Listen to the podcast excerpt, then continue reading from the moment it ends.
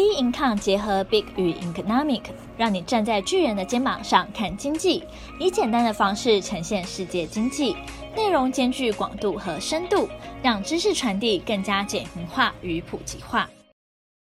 各位听众好，欢迎收听投资前沿新观点。今天由我们财经诸葛 David Chen 向各位听众聊聊高档整理的关键转折是否真的来临了？投资布局该如何因应？我们来看一下这个美股状况哈，美股这个四个交易日的情况，礼拜一当然还是比较高一点，稍微表现好一点。那因为从礼拜二这一根比较大的一个关键 K 哈，跌了五百七十四点的这个很关键的这个道琼斯的这个指这个指数啊，跌了五百多点哈，感觉要扭转这个横向整理的这个盘局。那目前看起来呢，礼拜三哦，礼拜四，尤其今天礼拜哦，昨天晚上礼拜四这一根。哦，又跌了这个五百四十三点这一根哈，那看起来就是跌破了前面这个整理的格局。那现在当然大家要怎么去看后面呢？是不是已经开始哦，它要进入了一个熊市的一个情况？现在大家都在讨论这个情况，就是说，哎，是不是已经开始要进入熊市，还是呢？这个时候呢，只是一个短暂的一个跌势，然后后面还会再哦弹升？那是怎么看？那我们先来 survey 一下所有的数据。呃，美元指数这一周呢是走高的，现在是收一零五点二五七，美元目前看起来是慢慢在走强。那这一点也是一个股市会跌的一个讯息哈。那看起来呢，风险性资产在这个地方呢就有可能会被修正哈。然后呢，再来呃，美国十年公债殖利率呢目前是有修正，所以你看这两个讯息是一正一反，就是说。它现在修正，从四已经下降下降到三点八一四，哎，那这样看起来，科技类股在这个地方呢，哎，就不会持续跌的这么多哈。这个也是一个比较重要的关键数据。再来，我们看原油，那原油呢，本周是下跌的哈，那它呢，呃，现在是收八十一点零八。好，那原油下跌，你看到这个呃道琼斯现在呃走下跌的趋势，但也就是能源股在这个地方呢，也都是往下。做修正的，诶，这一点倒是一个蛮重要的观察点哈，就是代表说，诶，通膨在这个方面应该要有所压抑了哈，应该有所压抑。那这一点是不是会影响到 FED 后面的态度啊？因为三月中才要呃开会哈，这一点呢，倒是因为最近最近的跌，主要就是联准会的比较鹰的看法。哦，尤其是鲍尔在这个听证会的比较硬的看法，所以造成美股的大跌。那这样子会不会去改变了一些态度？那我们从原油看，看起来是有可能的哦。哦，所以呢，呃，话不要讲得太死，觉得在这个地方是不是进入熊市？因为我看有些分析已经这样讲了哈。那呃，到时候会不会被打脸？不知道哈。那我们再来看比特币，比特币本周是下跌的哈，所以它已经带了一个趋势出来，它跌破了两万二。然后呢，目前是二零零一二点五，守在两万元，所以它这个跌的趋势会不会再往下继续破？哦，这个就是蛮重要的观察。哦，我觉得比特币呢是一个蛮重要的观察。然后 Tesla 本周呢已经连续跌了四天了哈，那它是它自己连续跌，其实跟比特币啊跟风险性资产的修正是相当有关联性的哈。所以你看道琼斯啊，当然因为很多人讲说，哎，呃，费半啊没有跌那么多啊，然后呢，呃。纳斯达也只是碰到整理的格局的那个那个低点，所以说照理讲应该没有那么差的局面，但实际上来讲，呃，我认为道琼斯还是比较领头啦，所以他的态度蛮重要的。那道琼斯是这样的态度的话，其他的行情呢就有可能会被修正，所以这点当然还是持续去观察。所以我们看 Tesla 是这样跌，而且它现在目前是收在一七二点九二。哦，它已经连续跌了，而且已经跌到剩一七二点九二，修正还蛮多的，所以这一点呢是蛮值得去后面去观察。那 Apple 的表现呢，我觉得就比较走平，而且呢，它现在目前是收一五零点五九，所以苹果也就是消费性电子在这方面表现的就没有像 Tesla 这种起伏这么大，那也就代表说后面是不是消费性电子能够。会比较稳住这个盘势，然后呢缓步上升，诶，这也是蛮重要。是不是库存已经去化了，还是有新的商品？然后呢有一种呃市场期待值，然后让这个股价走比较稳的一种情况。我觉得这一点呢，还是非常值值得持续观察。然后再来呢，呃，我们看到这个台币呢是持续走贬哦，这也是蛮重要的 message。因为你我们看到美股是走强嘛，那台币势必是走贬嘛。然后这个就要特别，因为现在已经是呃贬到三零点九零八，已经快三十一块了哈。所以呢，看起来是外资在这个地方有转空的态度哦，这一点倒还蛮符合国际现在目前的盘局啊哈。那我们再看，就是说目前美国这个初领失业救济金的人数是增加了二点一万人，诶，那这个是不是代表现在呃这个失业的？呃，就业的情况诶稍微降温了呢，但实际上呢，看起来就是呃，目前这个就业情况呢，哦，还是呢，本身来讲就是还是蛮，现在是有走软的情况，但是它持续上的状况来讲，我觉得还是蛮热的。哈，这个待会再讲。那是不是已经？它现在是创这个十二月以来的新高哦，就是出领的增加。哦，殖率又大幅滑落，FED 呢，是不是在后面原本是预估会升息两码的声音很大，所以股市大跌。那现在这个升息的情况，如果碰到呃就业情况又会被降温，失业率提高的话，它也没有提高很多，它就是说降温而已哦。这样子是不是已经扭会不会扭转 FED 的态度？哦，那这个就要持续去观察。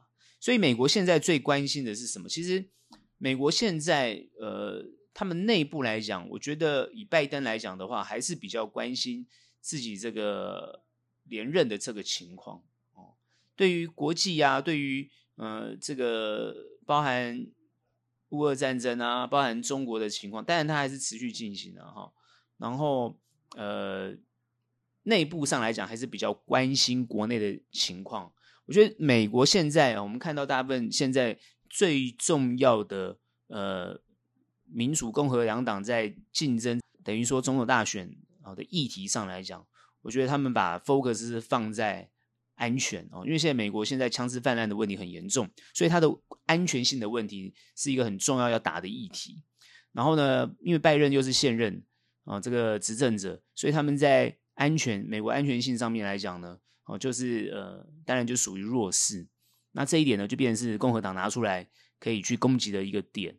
那他们因为内部现在都在以这个为主，然后另外呢，拜登他就一直强调这个，包含呢晶片法案啊，哦，包含这个哦抗通膨法案这些事情，他是不断的在强调，因为他认为那是他的政绩哦。尤其是最近我们在看他这个晶片法案，其实这个晶片法案，但对于呃台湾跟南韩的伤害比较大。但是，而且呢，感觉上是保障它的内部的这个，尤其是 Intel。但是你看到那个晶片法案的细节内容，你就会发觉是很可笑的，因为这些企业根本 没有，根本就不不会，不就是等于说你拿他的补助款，可你受限一大堆，然后呢，你根本就赚不到什么钱。就是大家包含南韩、包含台湾，不不管是张忠谋或者南韩的他们那个呃，就是类似部长之类的退退。退任的部长都都会觉得说，你这个方案很可笑，就是说，嗯、你你只是不断的增加成本，就算我拿了你的补助款，其实也没有什么好处。所以目前看起来，只有 Intel 在配合美国政府的这个这个补助。那台湾是非常特殊的，台湾基本上来讲呢，为什么啊、呃？台积电一定要去美国设厂？其实台积电是万万都不想过去的。那为什么要去？主要就是因为美国有安全性的问题。那这个我们之前分析过，我当然就不多说。我只是强调，就是说这一点是他们现在国内还在持续不断讨论的议题。也就是说，哎，现在嗯，包含对中的这个抗中的部分啊，那这这他们国内呃在讨论这些东西。那国内在讨论这些东西，是不是对于目前国际上的，尤其是经济上的部分啊，因为贸易跟经济的关联性非常。非常正相关，所以是不是这些东西去影响到这个行情啊，或者影响到整个整个后续的看法？其实主要还是要去观察。我觉得就是美国是不是一个呃，从衰退的这个情况，好、哦、跟通膨这个情况之间的关联性。也就是说，如果可以不衰退，然后通膨又能够下去，这个当然就是拜登他最希望看到的结果。然后呢，呃就业持续非常好，然后通膨又可以降到二，这是最希望看到的结果。可是要怎么去调控这件事情，能够把这个最好的结果创造出来？但这就是 FED 要伤脑筋的地方。当然难度很高啊，但事实上有没有办法做？其实呢，他们现在已经在做了。他们会透过一种就是很强硬的动作，比如说强升息，造成股市啊各方面啊都是往下走的，那，让价格在短时间里面下降。诶，市场呢又马上力道又把它拉起来恢复。然后这个时候呢，他又。强升息就是类似这种反复的动作，那反复的动作，这个时候叫做再平衡的动作，它就透过好几次的平衡，然后让它把这个所谓的底部拉出来之后，慢慢往上，然后呢，让整个通膨变得是一个向下，然后呢，恢复到诶经济很和缓的水水平，这就是他们透过他们这样来来回回的动作，所以当这个在来来回回的动作过程当中，那市场就会受到。比较高度的震荡，那当市场受到高度的震荡的时候，那这个市场就会萎缩，这也是他不想看到的，所以他不让市场这么高度的震荡，所以他们的谈话就非常非常有技巧，他就是，哎，今天讲一句，明天又讲一句，就是要变成反反复复。那当变成反反复复的时候，行情就是忽多忽空，忽多忽空。那忽多忽空的情况下，它就变成是缓的动作，所以你要先了解趋势上是什么。趋势上，它是透过衰退的方式，能够让通膨下来。然后呢，它透过利率调整的方式，让这个衰退的幅度不要太快，不要硬着陆这种情况。因为硬着陆，那你的这个行情震荡就非常严重。哦，所以目前看起来，你要如果要去预判后面的行情，那它就是怎么样？跌弹跌弹跌弹。那趋势上来讲，短期趋势上是会跌。为什么？因为它的通膨还是很高。它一定要接近到二，或是趋势上有往下动作，因为目前有些数据看到通膨问题还是持续，原本是想说是下降哦，可是呢，有些数据出现就是说，诶，通膨的数据是往上的，就是它不既既没有和缓，反而往上升，那大家联准会就紧张了。只要这个情况一发生，联准会一定是升息，而且是很强硬的态度，那股市呢就会配合它。我上周是不是讲配合演出啊？我觉得华尔街现在都配合联准会，哼。根本就不是，根本不是反着做，是配合联准会，配合联准会的动作。可是你会觉得说是华尔街的动作，其实我们有些数据观察，其实法人机构，尤其比较大的法人机构，其实并没有很积极在操作，没有很积极在操作。整个市场基本上来讲，很明显的感觉出来是散户的热情，所以这个上上下下是散户在玩。但是很多人是这样判断，我反而不不一定这么认为。其实背后的推手，哎，你不要想着这些。法人机构常常出报告，专家常常出来讲话，他还是去影响散户的态度跟想法。散户热情归热情啊，对不对？你专家出来讲话，大家还是会听啊。啊，比如说像末日博士会讲话啊，啊，比如说像问一些这个呃经济学家会讲话，然后再问一下这些呃这些投资公司的这个大老板，他们也会讲话。诶，从这些讲话过然后来去判断后面的趋势。所以从这点上来看的话。大家就会比较知道，就是说，哦，原来，哼，大家的想法很简单，就是配合联准会，让行情用缓的方式来去做调整，然后呢，趋势上来讲，就是先跌后升，然后后升一定要等等整个局面哦，包含通膨已经降到某个一个合理的位置，比如说接近二，哦，最好达到二啦，但是达到二比较难，那接近二。好，比如说看到三啊，或者看到四这种情况，诶，它就慢慢让它升上去了。哦，那也就是目的上是希望让行情往上走，没有错。可是没有透过下跌是不会让行情往上走的。所以现在我觉得这些法人的机构其实就希望看到行情跌，也就是希望股价跌到一个合理的位阶。可是什么叫合理？那当然要这个价格都是市场决定的。所以你看哦，当不是在跌的时候，比如说科技类股修正这么多的时候，你看它马上就拉上去了。为什么？你看它业绩也没有成长多少，库存也还没完全去化，它就拉上去了。为什么？很简单，散户认为底部到了，他就会积极进场。哎，法人看到散户进场，也跟着进场，所以越垫越高，就变这样。哦，那最近我们可以看到一些数据开始有调整，这些调整它就是代表，哎，趋势上又开始反转了。不管你看 Tesla 的调整，或是比特币的调整，你就知道这个热度有慢慢在退的情况。这个时候就要有所警觉了。哦，也就是说，你看到现在的行情为什么会突然有几根比较大的跌幅？它就是一个警示，就这个行情有要调整了，那就要要要特别注意。可是特别注意是这样子，就是说它不会很急促的往下调整，所以你要我看下个礼拜的情况，比如说今天晚上，我认为它就会一个反弹，下礼拜呢，它可能呢，哦，也有可能是一个反弹上去，但是呢，它就会有压抑住，所以它不会慢慢垫高，而是慢慢往下。所以现在目前是走在均线之下，我讲刀琼斯，它现在是在均线之下，它碰到均线之后就会有一个反压，哦。会不会过这个均线？我上礼拜讲有可能过均线，对不对？我上礼拜有讲，可是最近的这上一周，它那个转折的趋势就已经改变了，它可能就不过均线，被压在这个地方。所以科技类股，尤其是费半，会不会修正更多？那就要看哦，那就真的要看。我觉得有可能就是说，哦，你看道琼斯开始反弹，又突破了均线之后，可能修科技类股就会修正的比较多，才能再往上。那这一点呢，就是有可能两个做两个的路线就会不大相同哦，这有可能不大相同，所以呢，这个我们就要很很仔细的去观察到后面的走势。所以目前对策是什么？我认为目前的对策呢，还是走比较积极短多的方式。那你说可不可以做空？我觉得可以做空，但是趋势上还是短多。为什么？因为你这个时候做放空，你很有可能被它反杀。它很有可能在这个地方呢，就马上做一个短线的反弹，好，你马上就你做空，马上就被嘎，好，那你说你要等一下，那它如果两天都都弹，你就又被卡在这上面，但是它后面可能就跌，所以你现在还不到一个明确的空点。哦，因为那个趋势要很明显，你去空它获利会比较比较明确，所以这个地方还是短多，但是找找股票就变得是哦，就是相对的困难度会提高。那这个地方呢，就是还是要比较仔细一点。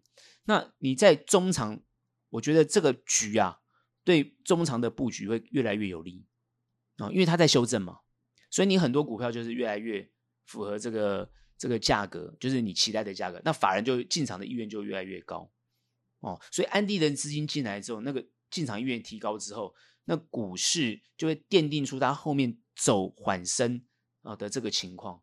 那这样子的趋势向上。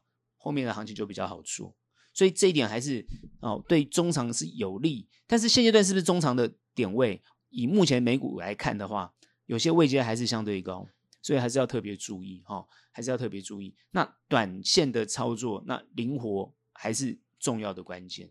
哦，择股啊，灵活啊，这个都哦讲到老老掉牙了，就我就不多说。那我只是说，现在就是一个哦，本身来讲要短线。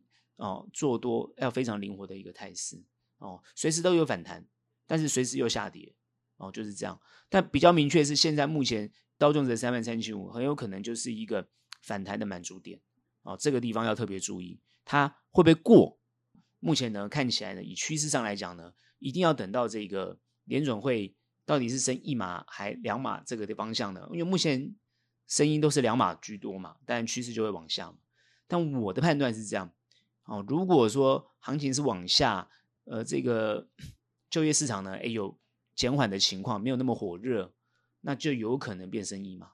哦，所以因为最近看那个就业市场就开始有点降温，哦，有点降温，所以这个情况呢就是好事，那就有可能只升一码。它只要升一码，我靠，它又开始反弹了，绝对是这样。啊，市场就全部利多利多解释。哦，那我已经强调过了，今年联准会。哦，绝对不会降息，哦，所以大家不要不要太意外，它不会降息。那至于会不会只升两个码数，好、哦，或者一次就升两码，后面呢还要持续再升，这个就真的还要看，除非美国股市过热，或者是通膨过热，我觉得它才有可能这样强升息，不然这个对市场完全不利的，哦，对它的经济复苏不利，对拜登的选举也不利，所以我认为。以选举做考量的话，FED 不会做这么强的升息啊，这一点是绝对是这样的一个状况的。哦，所以我们的判断会把政治的考量因素判断进去。哦，那如果说民主党一定会就是可能会输给共和党，因为现在目前看起来共和党的党内往内互打哦，这个民主党的拜登定于一尊，看起来好、哦、跟台湾很像。那呃看起来呃民主党还会持续连任的，就拜登持续连任，那对于这个局就不会不好哦，不会不好。你看这个股市还在这个上上面的位阶，在这个地方震荡，它其实对于很多人想要走出这个震荡格局。就算是往下，它也往上弹，趋势向上的话都是好事。所以政坛越稳定，趋市场呢就会更稳稳定。股市投资是这样子，就是要以稳定为主。太多浮动的话，就是不好操作。所以这一点上来讲呢，我觉得对执政党有利的话，行情还是有很多的机会。好，所以这一点就是我们对于哦美股的看法。看一下台股哈，台股在这五个交易日哈，很明显的呢哦。前面四天呢，看起来都还维持在高档哈，因为主要是礼拜一这一根红 K 哦，礼拜一呢涨了一百五十五点，然后礼拜二呢涨了九十四点，涨到这个一五八七九这个位阶的时候呢，感觉上呢，因为后面呢礼拜四那根一五八七八一五八七九两个很接近哈，就碰到这个东西，哎，就开始反转了，好。后面礼拜四、礼拜五这两根，尤其是礼拜五这一根哈，完全把这个均线这上面呢，哦纠结的均线全部跌破，那碰到了这个很明显的整理支撑的位置哈，差不多在一五五啊一五五二六这个位置哈。那刚好呢，礼拜五今天呢，就是收在一五五二六嘛，刚好收在这个位置。那这个位置刚好碰触在呃，就是整个之前呢，从这个过年后。一整周的把一整个趋势的一个横向整理的区间的一个表现，目前碰到这个地方之后，后面要怎么走？但，大家会想要做一个期待跟预判哈。各位只要看到一颗一个大跌，比如说两百多点的一个幅度又带量的话，但是因为这个两千八百八十九亿的这个量看起来还好啦，但是这样的一个状况，其实呢，通常后面呢都还会再补跌。尤其是你看到美国股市的话，它是一个跌的趋势。那台股之前呢是一个比较强的走势，撑在上面。但是呢，它的态度反转了，也就是说，它现在看起来，哦，如果跟着美股要做跌的去跌的联动的话，那它后面呢就还持续补跌。哦，那当然很多人就开始预估啦，哇，那跌破之前这个过年后的这个呃跳升的这个缺口啊，哦。看起来是不是呢？又会一蹶不振？其实不要看得这么空哦，其实还没到，我认为还没有到哦。那这个地方呢，呃，也就是说，今天晚上美股如果做一个反弹的动作哦，那台股呢，在下礼拜一呢，表现上来讲就不会那么差。但如果美股今天晚上继续跌的话，那台股我认为还会有有点小撑。其实为什么我会这样看？哦，当然，大家会觉得说，照理讲应该要继续跌了嘛，因为这一根很明显的，就是一个扭转盘局的局面。但各位要知道，今天并没有跌破前面的这个整个比较大的一个区间哦，小的区间的一个，也就是说，这个区间哦的一个整理区啊，它还没有跌破。我们必须要看到它整个跌破的时候，那个趋势才会比较明显。所以今天这一根两百多点哦，主要是反映美股昨天的五百多点。那如果说哦，今天晚上美股又被扭转上去的话，那台股在这个地方呢，哦就不会让像大家所想的这么空哦。所以呢，当然还是要看跟国际股股市的联动，因为目前来讲，我们都知道，就是说台股现在它的氛围上来讲，大家都认为是内资在撑，内资在撑。好像今天肯定外资又买，各位要知道，呃，外资的这个净多单的这个呃。这个等于说，就在口数啊，已经下降非常的多，他的态度上都已经转空，而且前几天都是在以以这个卖超为主，所以态度已经很明显了，他是要做空的。那他的空的态度其实就是国际盘的态度嘛，他的他的他们的操作永远是跟国际盘是一致的，几乎都是一致。他他不会跟你他不会跟你说什么撑盘什么，他不会搞这种事情，他就是有有钱赚就就来赚，没钱赚就走人。但他会做了一个带头的作用。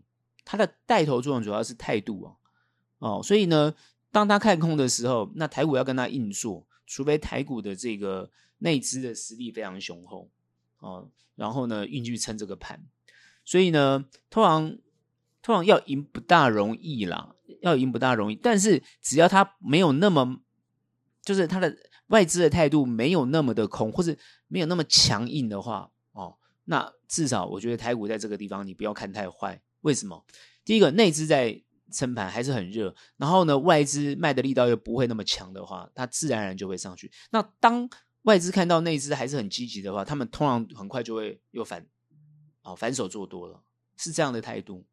所以呢，呃，所以很多人说到底是看外资还是看内资？外资当然是看国际的态度，国际盘的态度；内资呢，就是在看大家对于这个呃呃企业啊，或是自己手上的部位有没有十足的信心啊，哦，来判断。好，那现在呢，会走到这个趋势呢，就有可能指数上好、有转空的态势，然后呢，呃，个股的就要看个股的表现哦。所以呢，相相对的，本来盘局黏很黏的盘盘局上来讲哦，这个个股选股就难度比较高哦，操作呢就要很积极、很灵活，然后呢，这个动辄得救哦，看看起来不对就要马上动作哦，千万不能熬。好像我们这周的操作，哎，稍微你等一下就不行了，看个几天就不对了，哈，真的就是这样子，那敏感度极高，所以呢，你不管用什么东西判断，都你你影响你影响不了这个市场的态度，它的动作就很快，所以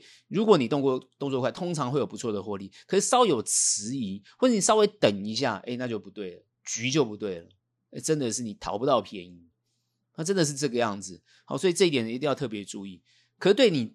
之前中长布局的完全不受影响啊，反而有利。哦，反而有利，真的。哦，就是你前面买的比较低位阶的，在这个地方哦，反正就是你可能获利了结啊，或者是呢，好，你继续再跟他凹一下，哎，搞不好他这两天又上去，所以你还是有获利。所以通常做短哦，不是说一定胜，但是呢，你要怎么把胜率提高就非常重要，那这跟选股有关系。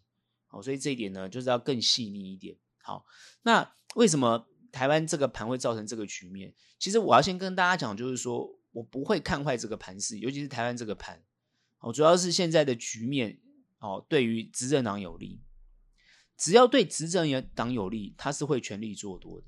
只要国际盘不要太差，他们是会全力做多的。因为执政党他不希望看到这个，因为很多股民也是选民啊，那股民的股民这些选民。他有时候会去，因为他的对于后面的态度，哦，你能当你能当这个股民，通常都是投资者嘛。通常投资者基本上，呃，你你你一定是有钱嘛，才能当才能做投资嘛。那通常在社会上可能工作也好，怎么样，地位相对比较高嘛，或是或是有资产的人，那他的影响力通常比较大嘛。所以他对于这个政府的看法各方面，他就是有影响力嘛，不然他就不会进这个市场嘛。他有信心才会进来，他没信心，他就是没人家讲什么，没信心就怎么样，呃，就就交游了嘛。有信心就投下去，没信心就交游，不是这样吗？所以现在整个局就是这个样子。哦，通常我在看这个盘局的时候，哦，那台股的联动跟执政党的决策就相对有关系。我想，任何一个执政党，他掌握了这个国家的这个机器，他都希望呃，投资市场或股市。都是正向的啦，他没有，他不会希望这个市场不好，不然他搞个什么国安基金干嘛？国家安全基金呢？对不对？他搞个什么呃八大行行库，搞个什么四大基金，这些东西哦，常常都是拿来怎么样做护盘用的，这种叫做国家级的资的资金啊，拿来做护盘。你不要说台湾这样做，全世界都这样做。那你说美国没有是 free market？不是啊，美国哪是啊？你看 F D D F E D 的态度，F E D 跟这个华尔街的关系，怎么会是 free market？对不对？所以你要去想这个东西，没有它没有那么简单哦。通常都是政府在背后当那个当那个黑手啊，对不对？当无影手。但是有时候当然会让他跌破眼镜，其实也不是让他跌破眼镜，那是国际局势，知道吗？国际的局势就好像比如说通膨这么高。比如像乌俄战争，就是就是大家没有没有想象的东西，就是觉得它不会发生，但是它发生了嘛，黑天鹅嘛。那这个东西它无力呀、啊，它没有办法扭转，它只能在怎么样？它只能因为突发事情发生，所以呢，它必须要用一个什么基金啊、什么国安什么类似这样的一个东西来去做扭转跟调整。好，所以通常趋势上来讲，好，都是一路往好的方向去迈进。好，所以不用看太坏。啊，趋势都是这样。你就算跌再多，你看，不管零八年海啸啊，不管以前任何的风暴，最终都是会往上走的。所以你不用太对于这种太悲观，都不需要。可是你手上的部位，有些人就会觉得很悲观啊，怎么都不动啊，涨不起来啊，别人都在走，自己都没有弹，都在讲，都在想这些事情，那很正常。因为可能他还时机不到，还没有人关注他，然后也还不到发动的点。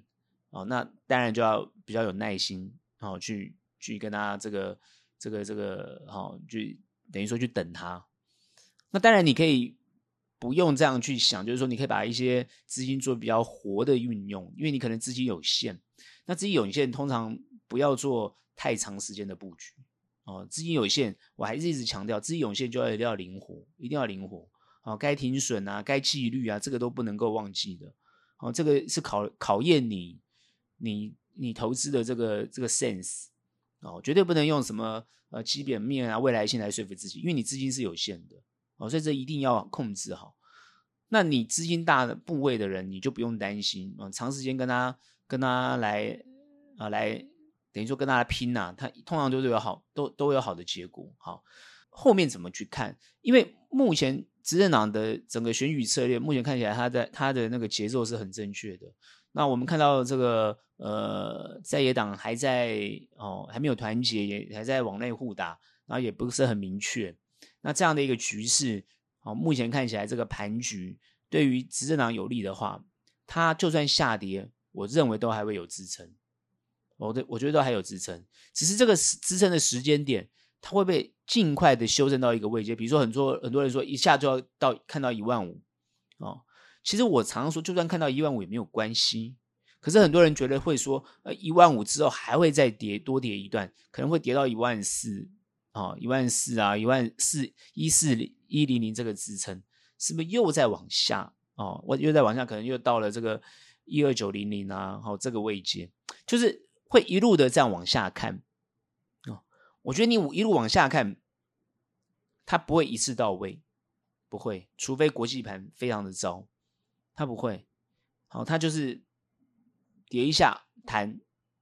如果趋势是哦，国际盘的趋势是往下，它也就会往下，好，再弹。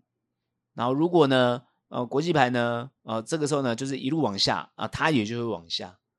所以你要把这个节奏抓对，哦，它还是顺着国际盘，不比较不会逆着国际盘。可是我们看到年后之后，台股感觉上就好像逆着国际盘。其实你要把费半啊，把纳斯达一起拉进来看，你就觉得说，哎，趋势上它并没有。而且你再把日股、再把上证拿进来看，台股也没有表现说特别奇怪，没有哦，真的没有。你看日股涨得这么、这么、这么、这么凶，所以也没有特别奇怪。主要就是后面的这个路线，它跌下去会弹，所以你一定要记得，就是说，趁它在弹的时候，一定要赶快做动作。你也可以等它在跌的时候进场，弹的时候出场，做一个很短的一个价差的操作，这就是很有技巧的动作哦。那当然，在这个位阶上来讲，我们要不要期待它破了、突破了这个一万一五九零零，好，甚至往一万六去走？我们之前我之前讲说有可能，我之前有讲，对，我承认我有讲。现在我的判断上来讲，还是有可能。好，因为你要看联准会，我刚刚已经讲嘛，联准会。有可能因为就业的市场的关系，它可能只剩一码，都有可能。那市场绝对是弹的了，对不对？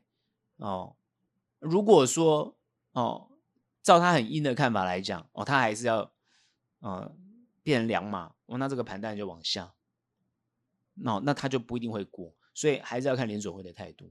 哦，我也不会讲的很很没有依据说，我就觉得怎么样，这不可能。哼，如果联准会的态度是这样。因为现在市场预期它两码，所以你看美股跌成就会就是这样跌嘛，五百多点这样跌嘛。因为市场预估它三月份就要跌两码了，那你觉得台股能撑得了多久？不可能啊，对不对？联准会这样两码，那台台湾这个有可能升息啊，其他国家也会升息啊，所以股市怎么可能在这个地方做很强的一种反弹或者上升？不大可能，一定会修正。好，但我认为市场的修复速度会很快，主要是各位一定要观察，就是说经济的情况，因为目前是疫后情况，疫后就是要复苏。你看美国为什么就业率这么高，就是在复苏嘛。那台湾你也没有看到失业率很高啊，而且呢，呃，台湾现在目前的状况来讲，各方面你看财报公布的一些数据，因为一二月肯定是不好不大好的嘛，那你看三月份可能业绩就开始慢慢起来了。所以台湾基本上来讲没有这些大问题，只是台湾现在我一定要反讲一个状况，就台湾一直被这个美国那个商务部那个雷蒙多啊，他不断的不断的在美国一直跟好像跟大家喊话啊，就是台湾是一个非非常危险的地方，因为呢全世界都用台湾的晶片，对不对？台湾如果如果被被中国拿下来了，被无力犯台了，那这个世界就完蛋了。所以他一直讲，那个外资就一直缩手。投资台湾就不会像以前一样这么有力道，真的是这样子。我我我常常觉得，因为他一直在讲嘛，所以台湾几乎都被那个 美国商务部喊衰喊喊喊，就是喊挂了。真的，很多股股票都被他往下喊了。哦，他是这个台湾股市最大的大空头啊。哎，你不要小看他啊，他讲话有没有有没有那个商务部长雷蒙多有用啊？因为他如果他如果没用的话，那台积电干嘛去去美国设厂，做这个吃力不讨好的事情？你看台台积电还是现在又又变成是五百一十三了，对不对？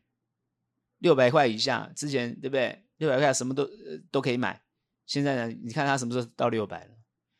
所以还在五百多块这边这边混，为什么会这样子？因为很明显，在美国设厂，对不对？大家都知道。它的成本就很高嘛，这个还要讲吗？那你为了安全性问题，这没有办法，这一定要移过去。这个我觉得，这个你讲，你你你你怎么讲都没有用，因为成本是你自己的问题，但是安全是我国家的问题，所以我国家透过我国家的机器，一定要给你限制。所以你做商人，你这样就没办法。所以现在就是说，一般来讲，很多就是想办法去说服美国商务部做一些调整或改变。不然对他们的经济影响非常大，所以你看现在很多人就是说，哎，什么制裁啊，制裁东制裁是晶片制裁，什么制裁，好，但是再怎么制裁，都会有一些可以做一些，哎，给你缓个一年呐，啊，或者缓个两年，类似这样的方式，哦，让你还是可以卖晶片，真的是这样子啊。但是现在他很严肃的要求，一定要彻底执行，那这个影响就非常大，啊，不管是对中国或是。中国其他的，包括像台湾、韩国，这影响就非常大。不然连日本都受影响，所以整个世界都受影响啊！荷兰的艾斯莫也受影响，都受影响。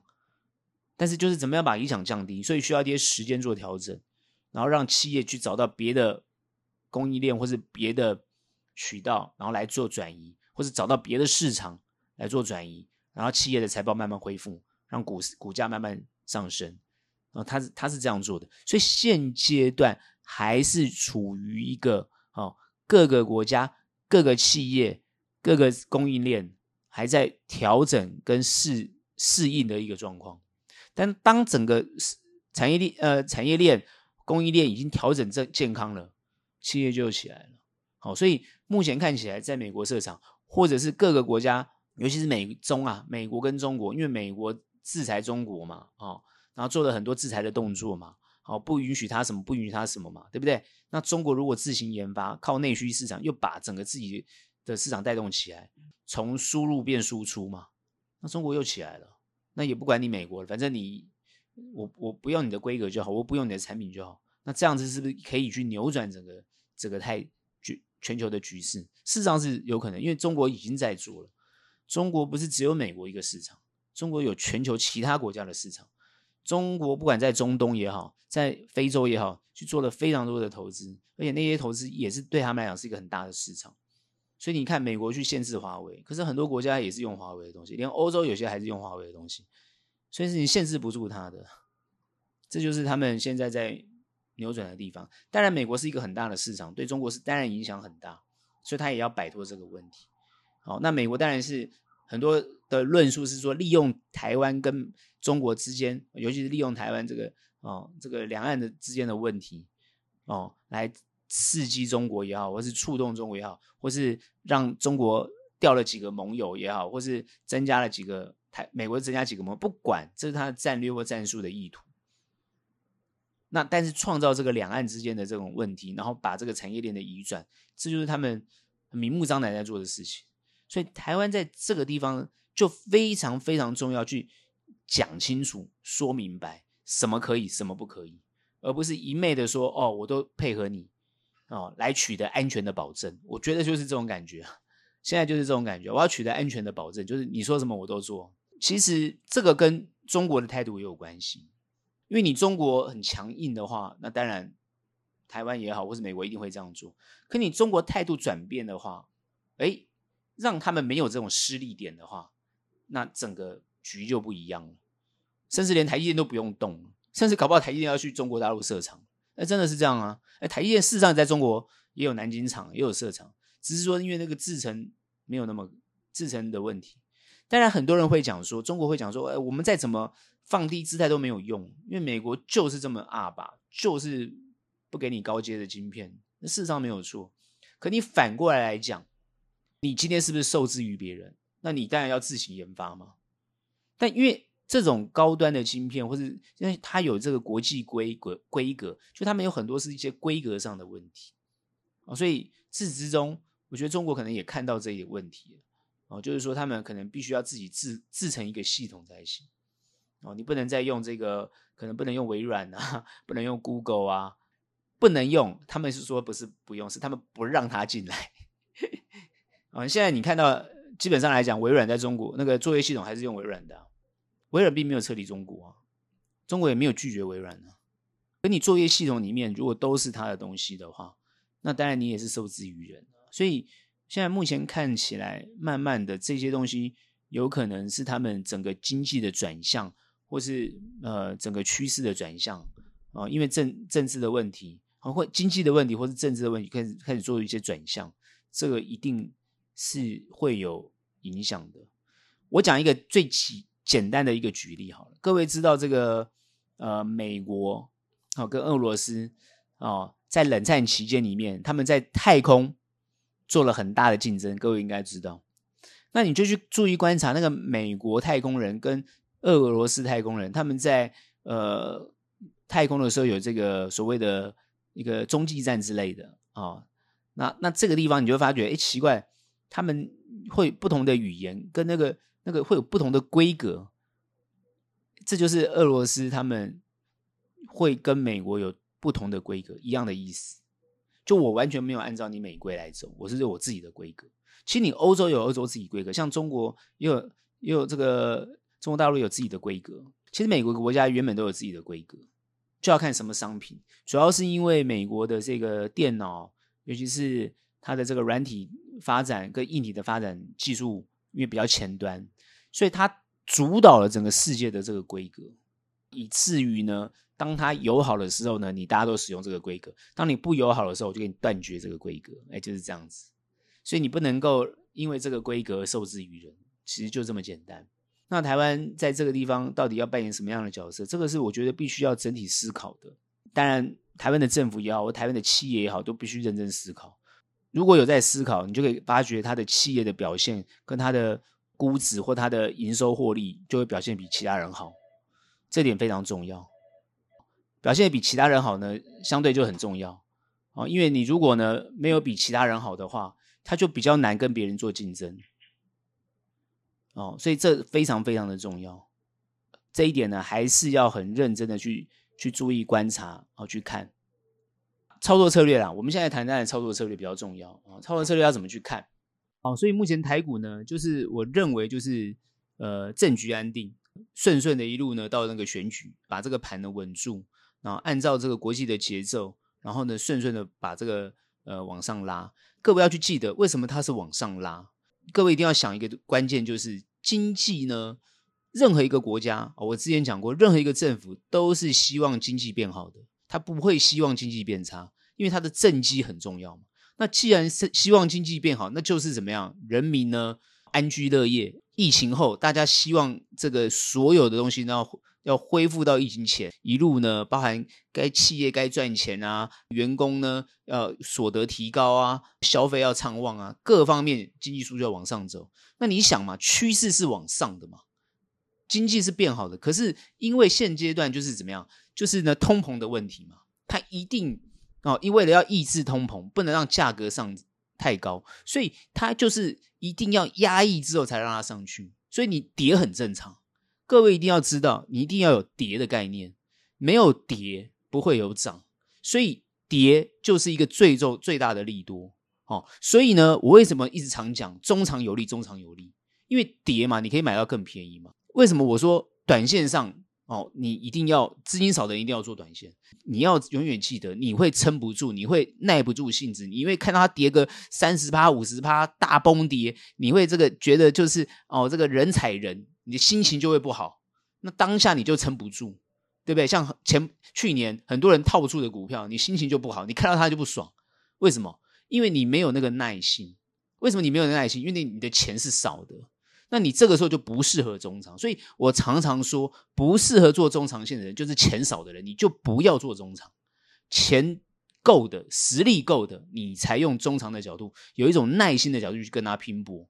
但关键是，很多人会说：“哎，我就是钱少，我要慢慢存，慢慢存。”那是另外一回事。好，比如说我就好像这个存猪公一样，我慢慢存，那是另外一个想法，那个是另外一个一种思维，那跟投资那个不一样，那叫存。那你就是存定存就好了，你不要把那个投资。拿来做这种股票市场叫做风险性市场，它是高风险的，它不是低风险，不要搞错了。可是大家会说，哎，奇怪，那那个投信卖的基金都谈这是，哎，这个低低趴，就是就是啊，比如说定存这种概念呢、对不对？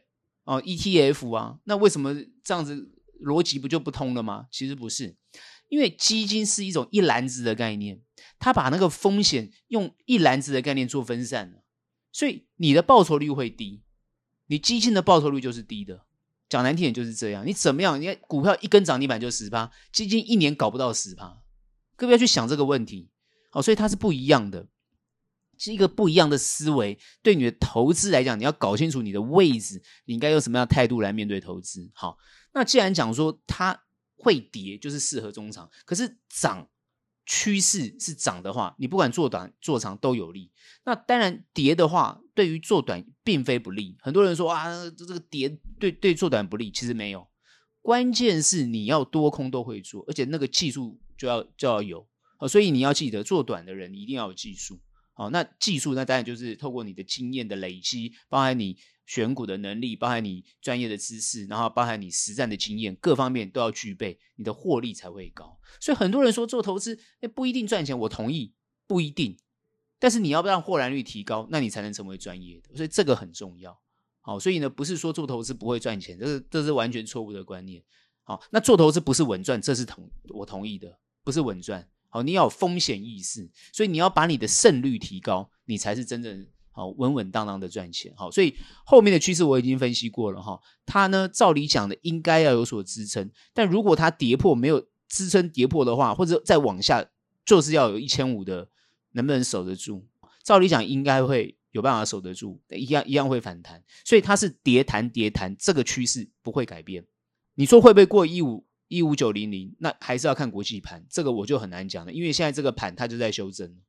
它就在修正哦，你要记得，它现在就在修正，只是它是短修正还是长修正，我们就要认真的去看它。我的判断是短修正啊，没有到长修正，还没有到啦。哦，不要急，因为我刚刚讲了嘛，联准会到底是一码两码，这很重要。一码绝对反弹哦，如果是两码哦，那就不一样喽，就不一定，那就不是这个局面，因为现在已经啊、呃，应该是说这一周啦哦，因为这个鲍尔的这个硬派的的看法，很多人都已经解读是。